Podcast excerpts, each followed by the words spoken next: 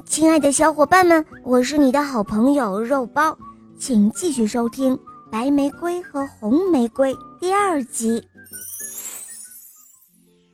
熊先生被红玫瑰敲打得嗷嗷直叫，白玫瑰说：“红玫瑰，你太用力了，会打坏熊先生的。”但红玫瑰却笑眯眯地说：“不会的。”妈妈担心熊先生受伤，便让红玫瑰停手。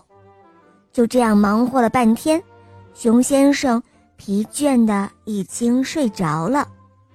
妈妈和白玫瑰、红玫瑰也悄悄地回到了卧室。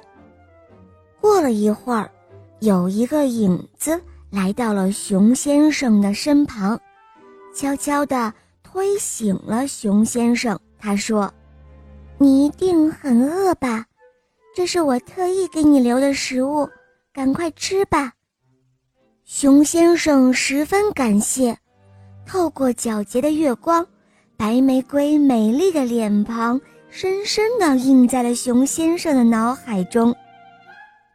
就这样，一晃好几个月过去了，冬去春来，结冰的湖面开始融化了。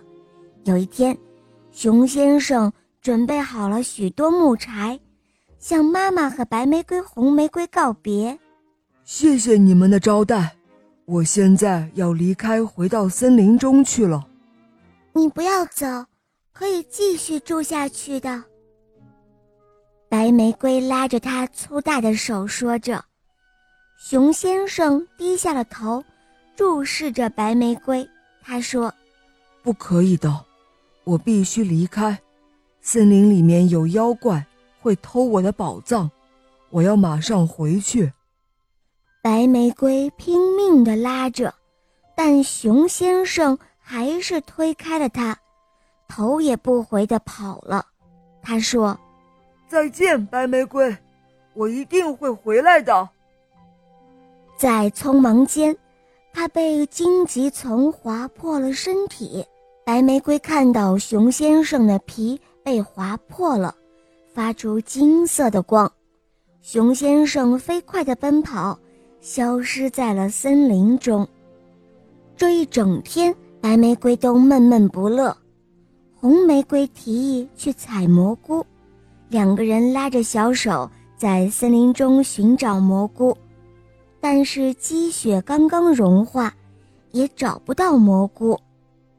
这个时候，听到有人在喊救命，白玫瑰、红玫瑰循声找过去，原来是一位白胡子的老爷爷被大树压在了下面。